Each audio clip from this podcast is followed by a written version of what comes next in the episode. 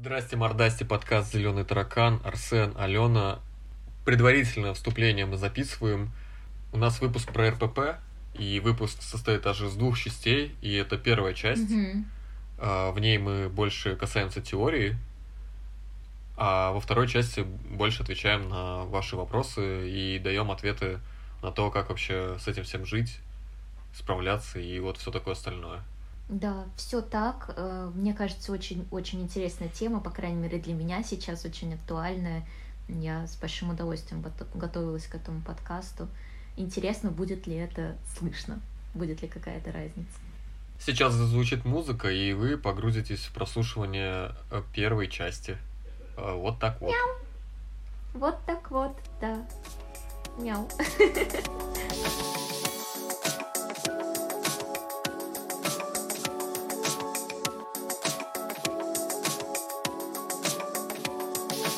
Я э, вчера рассказывала девочкам в универе про подкаст наш и ну типа объяс- объясняла про то, что иногда я пою кошачьи песни и было очень странно э, мяукать в контексте английской речи и я там что-то типа мяу мяу мяу мяу это сейчас А мяу на английском звучит так же, как и на русском?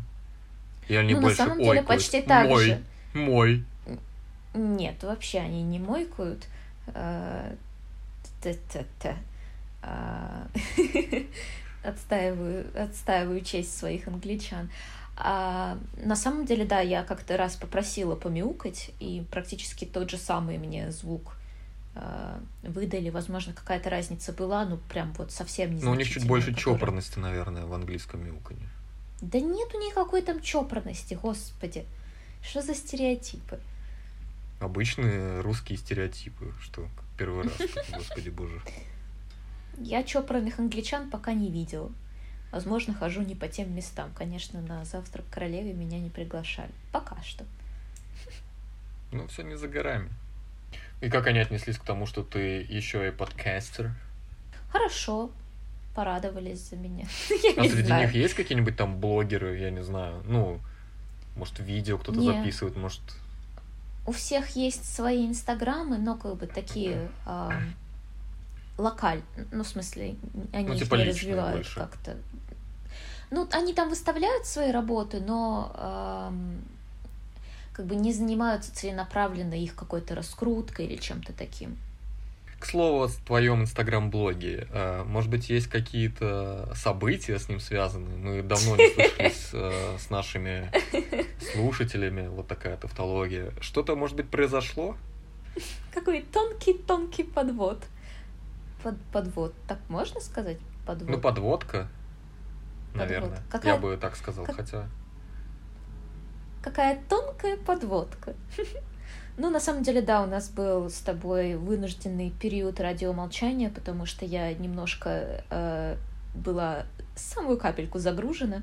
Меня при- пришлись, э, сошлись звезды универских работ э, и дедлайнов с тем, что я выпускала свой первый инфопродукт в своем э, блоге. Так, И- так, так. Да. Ну-ка, ну-ка. Да. А, и этот инфопродукт называется Эмоциум, и это практическое пособие, посвященное а, эмоциям. Скорее всего, если вы, если вы читаете мой инстаграм, то, конечно, вы уже все про это знаете, но на всякий случай напомню, что про экологичные отношения со своими эмоциями, про отдельные виды эмоций, как вообще с ними обращаться, что с ними делать, как с ними наладить отношения так, чтобы они стали опорой, э, другом, помощником, а не к чем-то, что мешает и от чего хочется избавиться. Вот. И, в общем, да, я написала это пособие, потом я его э, выложила, и теперь его можно покупать. Теперь пожинаешь плоды своей э, успешной деятельности. Ага, точно. Ой, ну до сих пор на самом деле очень неловко об этом всем говорить, э, потому что, конечно, для меня тема такая болезненная, э, триггерящая. Кстати, про триггеры в эмоциуме тоже есть. А, Мгм. Да, да. А, сл- сложно, то есть мне вот это все рекламировать и как бы просить деньги за что-то, поскольку обычно, да, всю информацию, которую мы здесь даем, которая в блоге, она бесплатная, как будто бы кажется, что а, а чего это вдруг вот, менять эту стратегию. Но э, я работаю над этими сложностями, и, э, в общем-то, вот, наверное, так. Я сейчас буду говорить не как э, соучастник этого подкаста, а как, в общем-то, его слушатель и потребитель контента, который мы здесь производим. Я в том числе приобрел, имел возможность почитать э, все содержимое этого гайда, и могу сказать, что это по-настоящему серьезная работа, которая даже при том, что вот у нас уже за плечами, ну сколько, ну почти 40 выпусков позади. Ну, короче, я прокачался в психологическом плане, будьте здрасте, мордасти. Но даже я при всей своей э, уже эрудированности в этом отношении очень много для себя нового узнал. В частности, про обиды, про тревоги, про страх. Короче, по-моему, это просто круто, поэтому э, я рекламирую этот гайд уже не как, повторюсь, не как участник подкаста и с какой-то далекой стороны заинтересованное лицо, а как искренний э, потребитель э, этого продукта. В общем, это уровень, правда. Э, Мяу. А все подробности узнавайте в блоге Алены express.psychology. Переходим потихоньку к нашей сегодняшней теме. Сегодня обсуждаем снова три веселые буквы. На этот раз эти веселые буквы сложились в комбинацию из, э, из звуков R, P и еще раз P. И под этими, под этими звуками мы подразумеваем расстройство пищевого поведения. Am I right? Yes, you are. Ну тогда, угу. тогда первый вопрос, который я задам, что за такое за пищевое поведение, в чем оно выражается, и что бы такое могло бы его расстроить? А, это все про наши отношения с едой, да, как мы едим, когда мы едим, как мы себя чувствуем, когда мы едим, что мы едим и так далее, и так далее. И про гармоничность всего этого процесса или не совсем гармоничность, или совсем не совсем гармоничность. Ой, я запуталась во всех этих совсем, но, наверное, вы меня поняли. И расстроить наше пищевое поведение может очень много чего, поскольку на самом деле нам может казаться, что еда это такое что-то очень простое, приземленное, ты просто, ну вот ешь.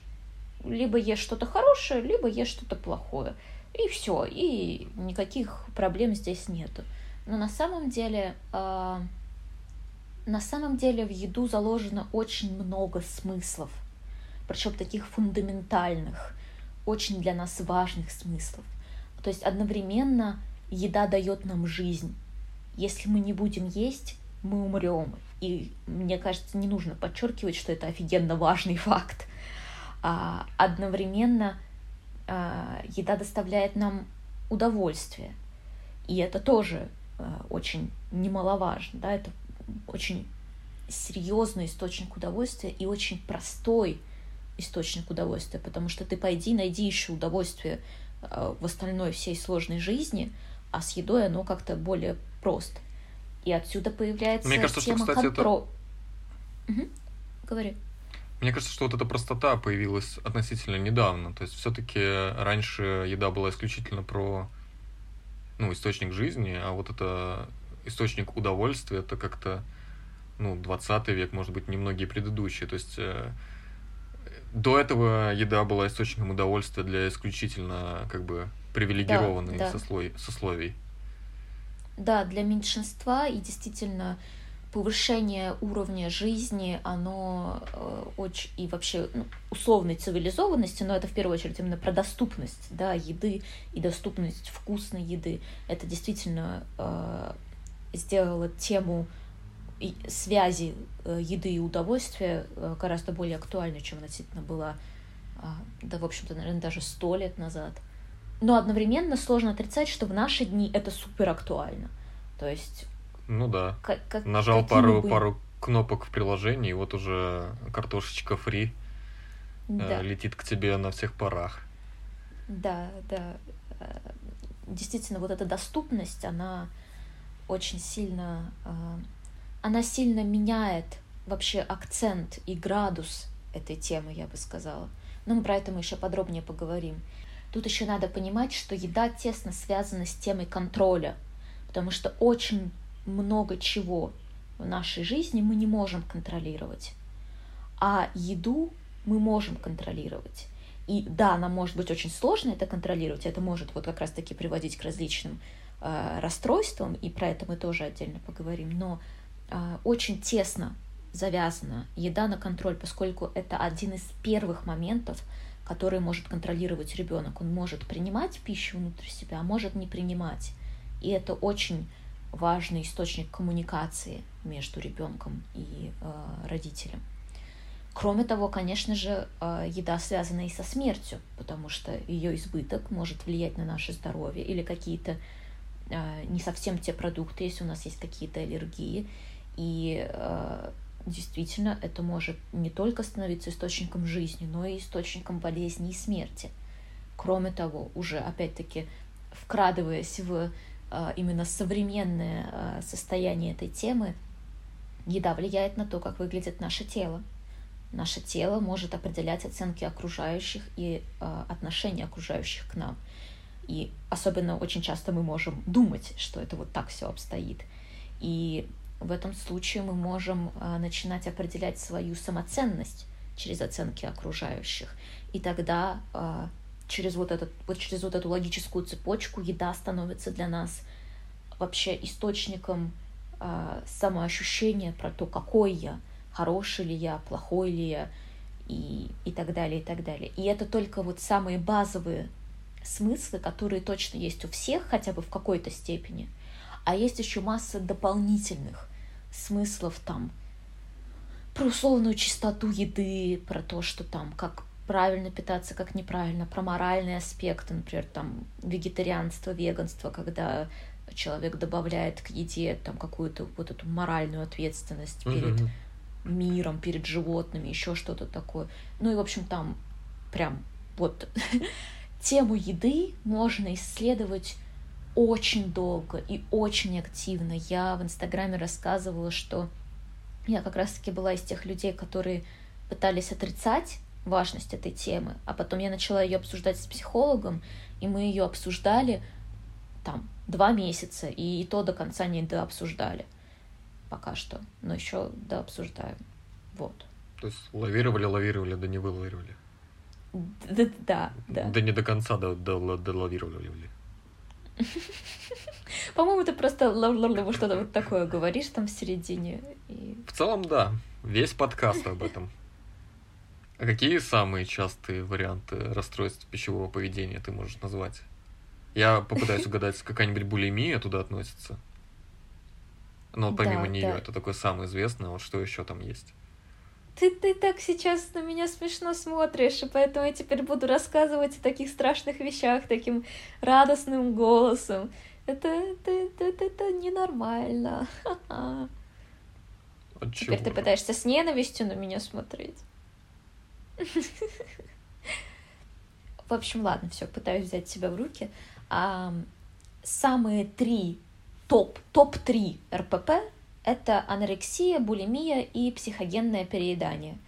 Анорексия – это намеренное э, ограничение себя в пище э, с целью потери веса вплоть до э, критической снижения массы тела, опасной для жизни и как бы э, смертельные случаи здесь не редкость, к сожалению. Психогенное переедание — это когда мы заедаем свои эмоции, стресс, или когда у нас просто случаются приступы неконтролируемой потребности поглощать пищу, и не именно что-то вкусное, а просто вот подряд все э, пытаться заполнить себя, да, набить желудок. И это происходит приступами, человек не получает удовольствия, и это вот такое компульсивное э, переедание. А, а булимия — это очень похоже на вот такое психогенное переедание, но плюс там еще добавляются способы компенсации за это переедание, способы очиститься. Самое часто это рвота. А, кроме того, это могут быть какие-то слабительные, а, суперсильные тренировки, попытки сжечь эти калории и разные подобные варианты. То есть булимия — это чередование приступов переедания с а, периодами очищения. А кроме того, еще есть э, менее, менее распространенные варианты. Это, например, мне очень нравится, как называется пика, когда люди едят то, что на самом деле не является едой. Там, мел в лучшем случае, гвозди в худшем случае. Кроме того, есть еще, я даже не знала, что такое есть, но оказывается, есть варианты, где люди э, уже прожеванную и проглоченную пищу срыгивают и снова ее пережевывают, и снова ее э, проглатывают. Потрясающе. Вот, Какой интересный да. аттракцион. А переработанную ага. уже полностью еду, когда они по новой в себя запихивают, это тоже расстройство ну, пищевого поведения? Это, это, это, если ты Я не мог держаться. фекалии... Ну, да. Я думаю, это, наверное, можно назвать пикой уже, угу. поскольку вряд ли фекалии можно назвать. Что я такая прямо? Это серьезная тетя фекалий. Какашки. Если есть какашки, то они, наверное, как бы считаются несъедобными, поэтому это уже пика. Вот. Ты чего ты меня довел? Вот ты первая начала. Я сидел, Давай. держался, я думаю, молчи, молчи. Ну уж когда ты начала про, про рыгачку говорить, я уж такой, о, ну мой выход. На самом деле мы с тобой сейчас как будто бы э, немножко издеваемся над этой э. темой, хотя надо понимать, что это это не то, над чем э, стоит смеяться. Ну, по крайней мере, если мы не на, если мы вот в психологическом подкасте, а не на стендап-концерте, то надо понимать, что это, ну, это, с этим тяжело, и это не просто так все возникает, и как бы человеку, с которым это происходит, это он не по приколу это делает, а потому что действительно есть серьезные внутренние причины. А, но это я так, просто на тот просто случай. Просто осадила. Да. Я сама себя осадила, потому что в тот момент, когда я э, это говорила, я не, не, не успела отследить, что это может быть как бы немножко не, нечувствительно. Вот. Кроме того, это, конечно, различные навязчивости и в плане выбора конкретной еды или отказа от конкретной еды. И здесь очень такой жесткий здоровый образ жизни, когда прям человек не позволяет себе вообще ничего и никогда, да, хотя хочется и, может быть, очень сильно хочется, это тоже вот сюда можно отнести, по крайней мере, сейчас. А, многие современные специалисты говорят, что это тоже может относиться. И, конечно же, есть еще масса других вариантов и индивидуальных вариаций, их можно было бы долго перечислять, но там это уже не так распространенно, поэтому мы здесь остановимся. Ну, я думаю, что конкретных вариантов мы коснемся чуть позже, когда будем разбирать э, вопросы от твоих подписчиков и подписчиц. Да. Потому что там как раз таки да. много именно что конкретики. Да. А, мне очень важно подчеркнуть, что сам по себе а, недостаток веса или лишний вес не являются расстройством пищевого поведения. Расстройства пищевого поведения могут приводить к каким-то колебаниям веса, но при этом как бы а, назвать там сильно худого или сильно полного человека, сказать, что вот у тебя РПП, это будет э, неадекватно и неправильно просто со смысловой точки зрения.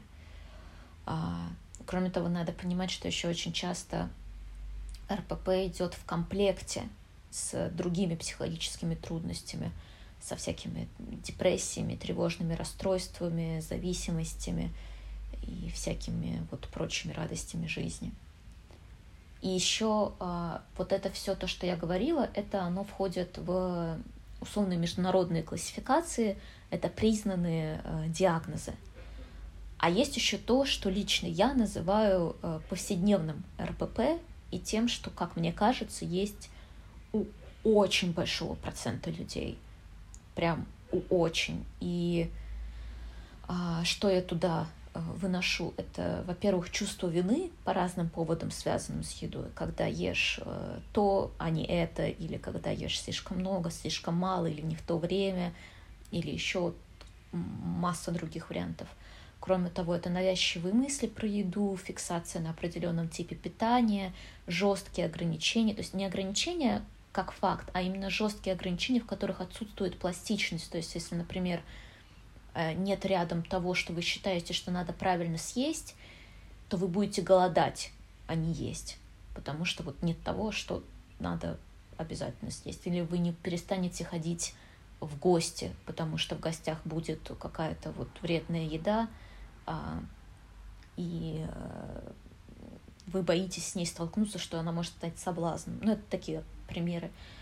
Кроме того, а, всякие мысли про еду в контексте страха поправиться или наоборот похудеть, когда это становится очень сильным, и этот страх становится мотиватором вообще для поведения и для различных жизненных выборов.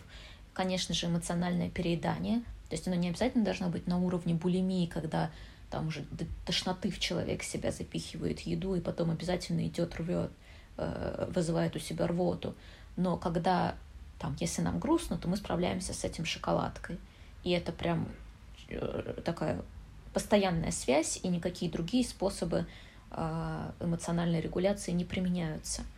И плюс это наказание через еду. То есть, если я хочу себя наказать, то я себя, например, лишаю ужина вообще, или там того ужина, который я хочу, или еще как-то, еще как-то.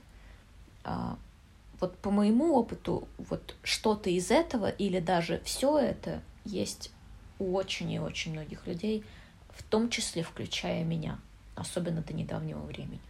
Но, наверное, про это мы попозже поговорим. А что вообще приводит к э, расстройству пищевого поведения? Какие установки, какие травмы детские или не детские? Короче, что может э, нарушить что-то в нас, что мы вот начнем баловаться? Могут быть небольшие вклады физиологии с различными там недостатками, избытками гормонов, но в основном, прям в основном, это психогенные причины. И именно поэтому РПП в первую очередь лечится психотерапией, а лекарство — это вспомогательный метод для, например, купирования тревоги, которая может выступать компонентом РПП или еще чего-то такого. И, а дальше это все про наш личный опыт, про то, как нас воспитывали, а, про то, какие у нас э, травмы, не травмы есть, про наше социальное окружение, про мировой контекст, мировые стандарты красоты, стандарты питания, чего-то такого. То есть, например, в среде, где есть жесткие требования ко внешности, например, в модельном бизнесе или в спорте профессиональном, шансы на РПП возрастают прямо чуть ли не в десятки раз. То есть там прям серьезный процент. А, да, если вспомнить на... неоновый демон, то какие уж там РПП. Да, да. Мне кажется, даже те, кто абсолютно не интересуется моделями, но как-то все слышали о том, что у моделей очень часто бывает и булимия, и анорексия, и тому подобные состояния, к сожалению. Кроме того, конечно же, если в семье у одного или у, у обоих родителей есть РПП, вероятность того, что это передастся чисто через научение, она очень а, велика. А, кроме того, анорексия, она стоит немножко капельку особняком от всего остального, потому что у нее там есть еще более сложные механизмы, потому что зачастую анорексия может быть связана с, как бы, с, с отрицанием. И здесь надо говориться, что анорексия очень редко бывает у мужчин, в основном анорексия она у женщин. И э, очень часто она э, возникает как ответ, э, как отказ от женственности, э, и от женственности не как от того, что я ношу юбки или не ношу юбки, а от женственности именно как от а, женской функции телесной, детородной вот этой. И в данном случае я не имею в виду, что функция каждой женщины рожать детей, но как факт, что у нас есть эта возможность, и это большая часть нас. А анорексия может становиться таким отказом от взросления и попыткой остаться ребенком в плане размеров и в плане того, что, ну, Э, на запущенных стадиях анорексии а, месячных менструаций нету, просто потому что организм в слишком сильном стрессе находится. И, а, соответственно, эта часть себя, она, а, как бы это сказать, подавляется. Причем в прямом смысле через физиологию.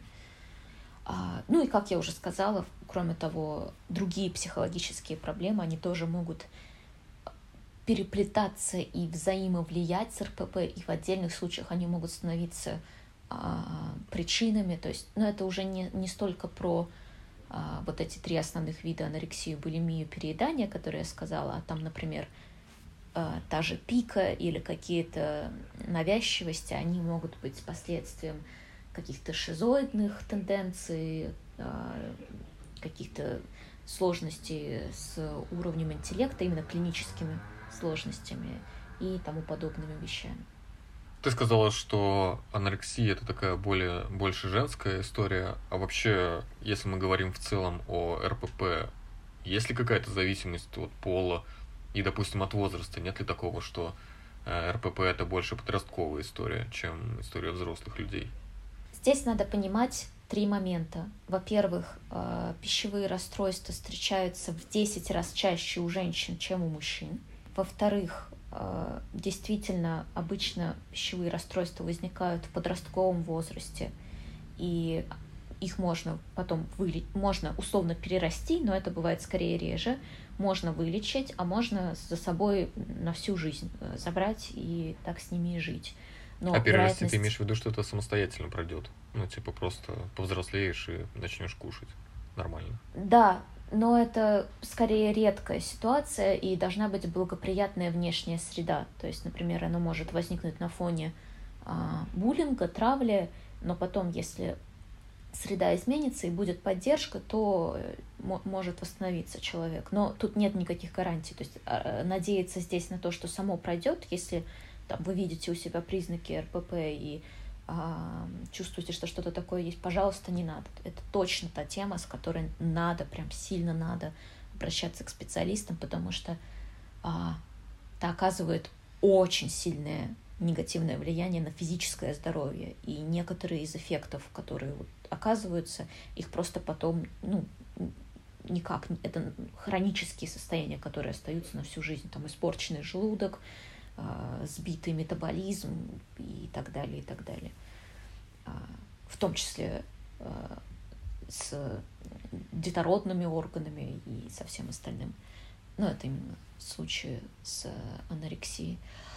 А, так, о чем я говорила? Да, в 10 раз чаще у женщин, чем у мужчин. Действительно, часто начинается в подростковом возрасте, и как бы чем старше мы становимся, тем меньше у нас вероятность, что у нас возникнет а, пищевое расстройство, но оно все равно может возникнуть. И, а, кроме того, есть прямо сильная зависимость про уровень цивилизованности страны. Чем более развитая страна, чем выше там уровень а, дохода у людей, чем более она, а, как, как это назвать? Ну, благополучно в материальном плане, наверное, что-нибудь такое. Да, да, тем а, выше там вероятность пищевых расстройств. И, конечно, тут достаточно логично сделать выводы, что это про, в общем-то, во-первых, влияние э, транслируемых э, медиа идеалов, э, во-вторых, это доступность э, и цена пищи, да, что она начинает использоваться. А, и было что-то еще, что я не могу вспомнить, какой-то какой еще был момент. Ну, возможно, просто другая ступень пирамиды Маслоу, пирамиды потребностей, когда ты уже, ну, типа, начинаешь баловаться с едой и как-то находить, э, реализовывать себя через этот аспект. Может быть, так или нет? А... Я бы скорее сказала, что просто когда еда есть в избытке, она начинает использоваться вот как раз-таки как дополнительный э, способ эмоциональной регуляции, э, и, в общем, не по назначению нач- начинает использоваться. Mm-hmm. И тогда могут э, начинаться какие-то сложности, которые могут приводить к пищевым расстройствам.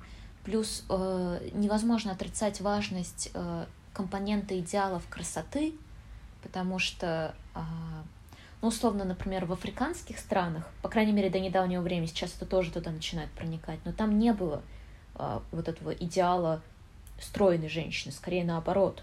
А, ну, мы все знаем, да, что во многих обществах, в том числе в прошлом, а, полнота могла ассоциироваться с плодородностью, да, со здоровьем, с тем, ну, и с что... материальным благополучием. Типа, человек полный показывает тем самым, что у него есть деньги на то, чтобы покушать.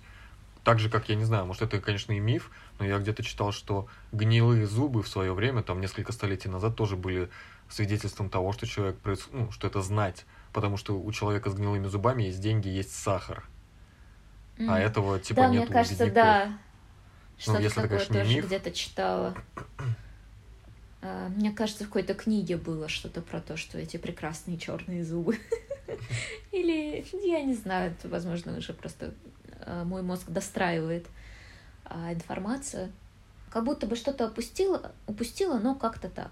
Да, то есть это РПП — это проблема молодых женщин из сильно развитых стран в первую очередь, но, безусловно, и у мужчин, и в более и в менее обеспеченных странах, и в любом возрасте это всегда может возникнуть. И для всех, кто с этим сталкивается, это очень важная и серьезная тема, с которой точно стоит заниматься. А такой перекос между женщинами и мужчинами, это связано прежде всего вот с этими идеалами красоты? Ну, просто аж в 10 раз.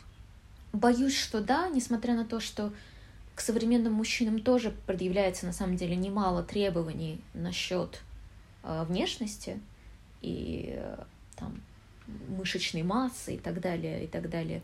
Но тем не менее, видимо, если сравнивать, э, то все-таки к женщинам этих э, требований предъявляется больше, плюс я могу, могу предположить, что к женщинам они предъявлялись дольше. То есть к мужчинам угу. там скорее, я не знаю, в условной последние 50 лет есть такие требования, а к женщинам это там условно в столетиях уже может даже исчисляться. А, плюс возможно спекулировать на тему чувствительности к этим требованиям, что, возможно, женщинам по каким-то причинам сложнее противостоять а, этим требованиям. Возможно, из-за того, что по-прежнему остается связка про то, что там для женщины главное это внешность, и если внешности не будет, то ничего не будет. А у мужчин все-таки есть другие способы самореализоваться. И понятно, что это такие прям закостенелые угу. суперстереотипы, но очень важно понимать, что мы можем на осознанном уровне говорить «да бред», я там умная, самостоятельная, независимая женщина, я реализуюсь через множество э, путей, но одновременно где-то внутри нас может сидеть вот этот такой очень базовый и почти неосознаваемый страх быть некрасивой и непривлекательной, и того, что это сможет как-то на нас плохо повлиять и плохо сказаться на нашем а, выживании, на самом деле, если прям мы до базового уровня будем не сводить. Но это, как я повторюсь, что это немножко спекуляция, ну, мне кажется, что я еще эти стереотипы очень живучие, и они постоянно как-то такое ощущение воспроизводят себя, потому что вот если вспоминать, вспоминать опять же Инстаграм, есть у меня ощущение, что если мужик выложит фото со своим пивным животиком, вряд ли к нему понабегут э, девушки или другие мужики рассказывать о том, что он как-то не так выглядит. Зато не дай бог какой-то девушке выложить фото, э, которое, по мнению э, мужика, который сидит на проперженном диване, Э, в изношенных шмотках и листает лениво ленту Инстаграма, вот и вот он мимо не пройдет, если, не дай бог, там у девушки есть какие-то лишние килограммы, и вот эта вот возможность еще и высказаться дополнительно, мне кажется, она тоже играет, наверное, э, злую шутку с этим всем. Ну, то есть нет-нет, а ты сталкиваешься с этими стереотипами, и нет-нет, они на тебя как бы давят. Социальные сети, безусловно, здесь выступают рассадником а вот подобных э, установок и подобных давлений а, потому что действительно нам, может, лично никто не говорил, что мы должны быть вот такими, но мы посмотрели, как там, допустим, с известными да, женщинами, мужчинами обращаются на эту тему, и мы начинаем неосознанно усваивать этот посыл про то, что надо быть вот таким-то, каким-то определенным. Ты как-то так э, вначале там что-то упомянула слово самоценность. Если мы подробнее поговорим об этом, как э, расстройство пищевого поведения и самоценность связаны? На самом деле это вот э, про то, что мы по сути уже обсудили, это про то, что в современном мире, да в общем-то и не только в современном, уже достаточно давно, но у нас может быть связка, что вот насколько мы хорошо выглядим или насколько правильный образ жизни мы ведем, там, насколько мы часто занимаемся спортом, правильно питаемся, или если, например, мы э, вегетарианцы, да, что мы там не наносим вред окружающей среде, точнее, это веганы, но вы меня поняли. А, и мы начинаем завязывать это на, на свое отношение к себе, на то, насколько мы хороши. И чтобы для того, чтобы чувств... условно, чтобы чувствовать себя хорошим человеком, достойным любви, а, у нас появляется идея, что нам надо весить 50 килограмм, а, не есть то-то, а вот есть то-то, и пять раз в неделю пробегать по 10 километров. Ну, это такой радикальный вариант, я преувеличиваю. А, но когда у нас появляется эта связка, то нас начинает клинить, потому что это очень сильное дожестование, и как только у нас по какой-то причине не появляется соответствовать этому требованию, нам становится очень нехорошо с собой. У нас появляется чувство вины, у нас появляется злость на себя, и ни к чему хорошему это не приводит. И это становится вот таким э, спиралью, уходящей вниз, и только постоянно ухудшает ситуацию. И здесь адекватная позиция — это когда наша хорошесть и наша любовь к себе, они отдельно, а наш, э, наше питание, наше тело и здоровый образ жизни, они отдельно — и мы можем понимать, зачем мы хотим вести определенный образ жизни, и мы можем его вести, но когда мы там ошибаемся, и у нас что-то идет не так, то это не повод себя целиком не сводить до какого-то э, плохого слова. Говоря про установки, какие ча чаще, какие, э, э, говоря, РПП, какие установки чаще всего приводят к появлению вот этого расстройства? Это все может быть достаточно индивидуально, про конкретные там цифры, формы, требования и так далее. Но, как обычно, это все жесткое, категоричное, ригидное, со словом э, должен, должна, со словом надо, э, про внешность или конкретно про какие-то продукты. Э, там, я должен выглядеть определенным образом. И дальше вот есть этот определенный образ. Я должен есть вот только так а не вот эдак. А, кроме того, различные ярлыки, что вот это точно плохо, и так нельзя, или я такой-то, то есть, например, еда в целом это плохо, сахар это яд, яд, его никогда нельзя есть, или я слабовольный человек, который не может регулировать э, свой прием пищи, вот всякие вот такие, а, ну, ярлыки, да, это по-другому не назвать. Кроме того, это, как обычно, категоричность и вот эта полярность мышления, когда нет баланса, когда есть жесткие требования, то, как надо, и потом к ним отношение, что я либо ем идеально по всем этим требованиям, либо вообще и пусть идет оно все лесом, и вообще ничего не буду делать, и все плохо, я себя ненавижу, и ужас-ужас. А, опять-таки про отсутствие баланса, потому что всегда есть а, идеально, ну, правда, сложно, просто объективный. Даже это не вопрос силы воли, а просто вопрос нашей среды. Мы не всегда можем проконтролировать, где и когда мы оказались, и какая там есть еда, какой нету. И надо понимать, что это нормально, что здесь есть вот этот, это пространство для ошибки. А, кроме того, это уже не столько установка, сколько про ну, такую ошибку мышления, которая приводит ко всему этому. Это про сравнение себя с нереалистичными идеалами, как раз-таки соцсети, и то, что мы уже обсудили, что когда мы э, стал, сравниваем себя с отфотошопленной фотографией, измененной до неузнаваемости, и требуем от себя быть такими же, то, конечно, у нас возникнут сложности. Конечно же, нам будет тяжело и нехорошо. Кроме того, а, то, что тоже я уже немного упомянула, когда мы используем еду не по назначению, когда мы используем еду как награду или поощрение, или как утешение, как компенсацию, это на самом деле очень опасный момент, потому что э, еда может хорошо использоваться, да, вот в этой роли.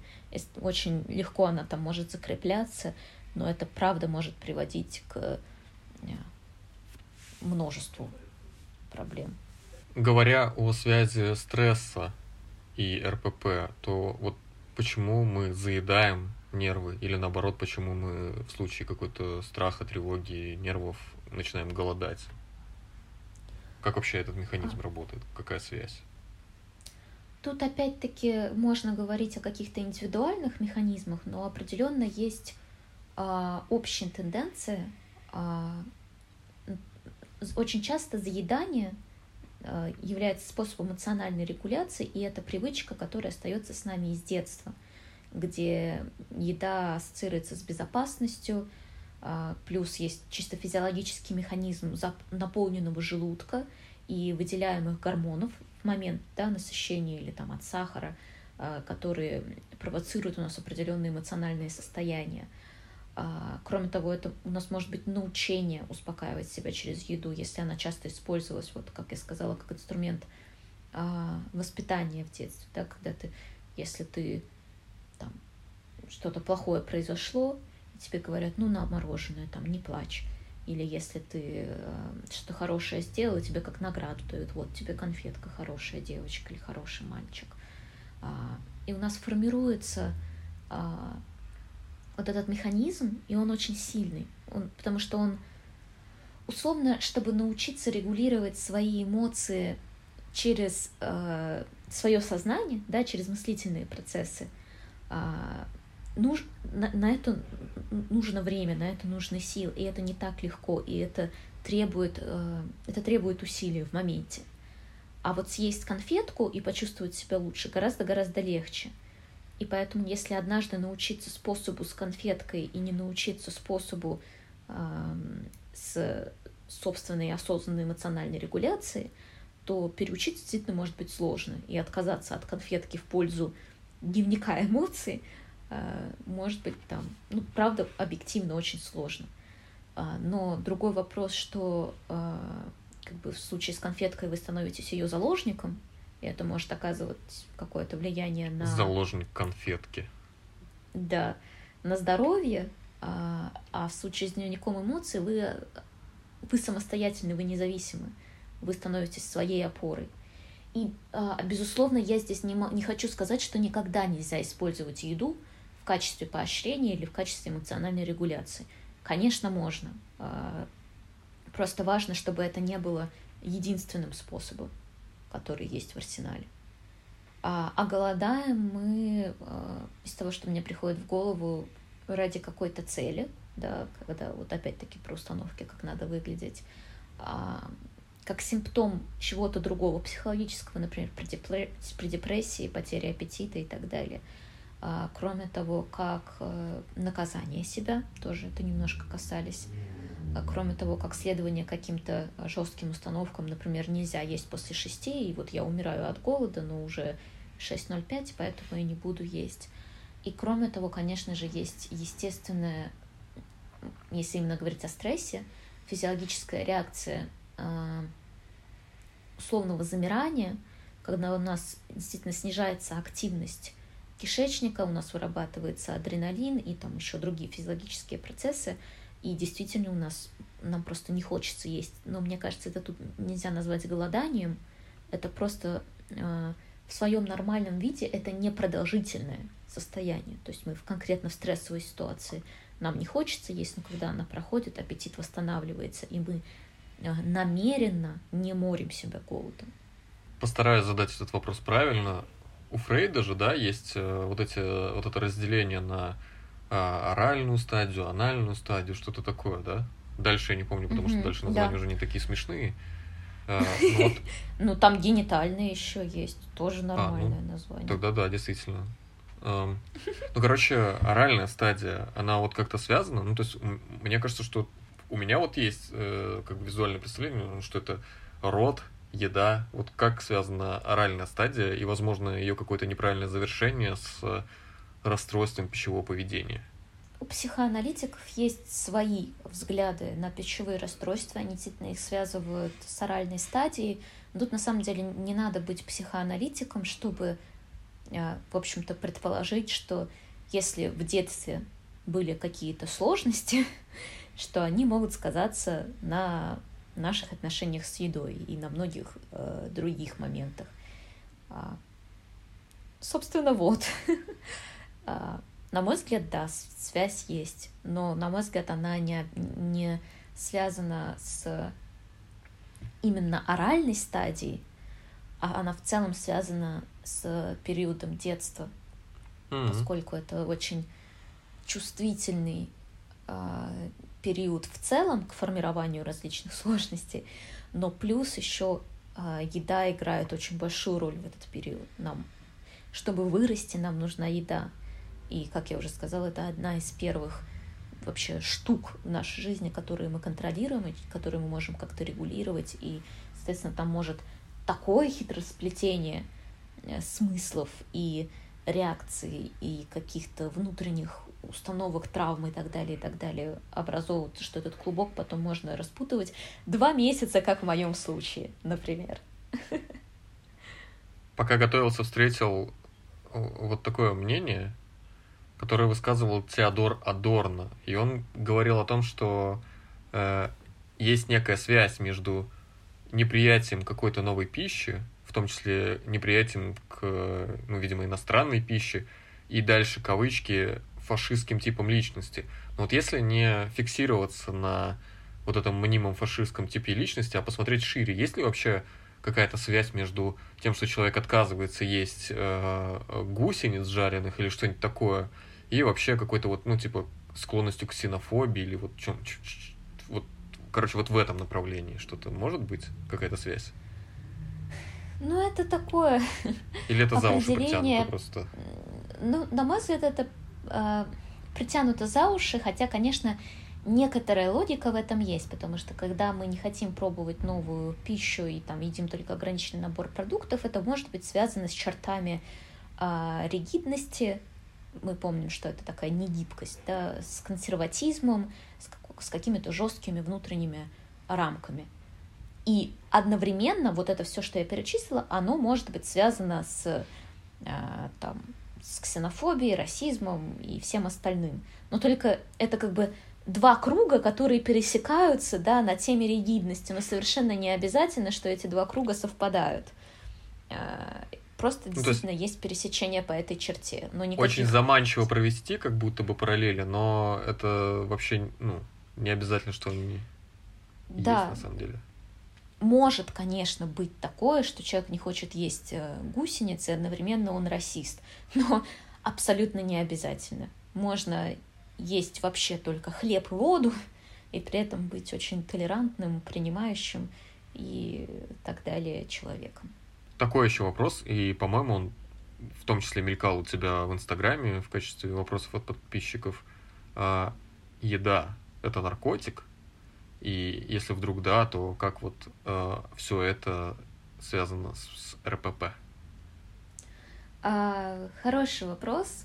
Я искренне считаю, что еда сама по себе нет, не наркотик, еда сама по себе это очень важная и классная часть нашей жизни, которая может быть и просто источником жизни самой по себе, и источником удовольствия, и все это нормально. И в какие-то моменты она может использоваться для эмоциональной регуляции, и это тоже нормально, когда это не становится, как я сказала, единственным способом эмоциональной регуляции.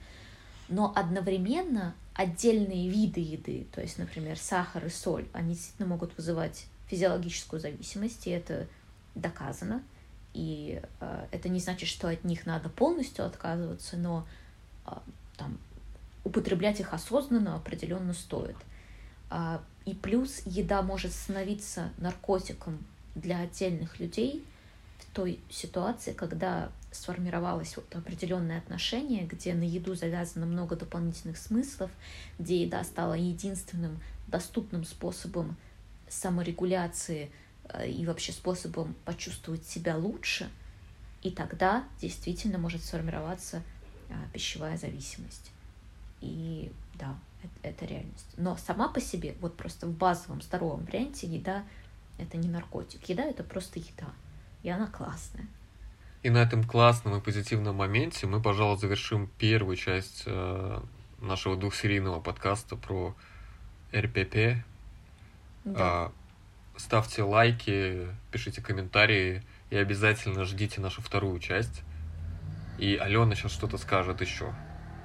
Да, я просто скажу, что будет в следующей части, чтобы ну, немножко людей заманить, да, что мы еще не все э, сказали. Во-первых, мы будем отвечать, наверное, на все вопросы, которые были в Инстаграме а, про эту тему. Очень много конкретных индивидуальных случаев, что является РПП, что нет, где что делать. Плюс мы будем говорить про мое РПП, я буду рассказывать. Плюс мы будем говорить про то, как себе помогать и вообще с точки зрения специалистов, что здесь делается и что может быть сделано. Кажется, это основные моменты. Так что очень важная вторая часть. А, на следующей неделе приходите обязательно слушать. До встречи в следующей серии. Мяу, мяу, мяу, мяу, мяу. Всем пока, мяу, чмоки мяу, в щеки. Мяу, мяу. Точно, чмоки в щеки. Пушистые кошачьи щеки. Такие прямо сочные чмоки. Ой, я представила прямо котика, которого я бы сейчас заобнимала, зацеловала.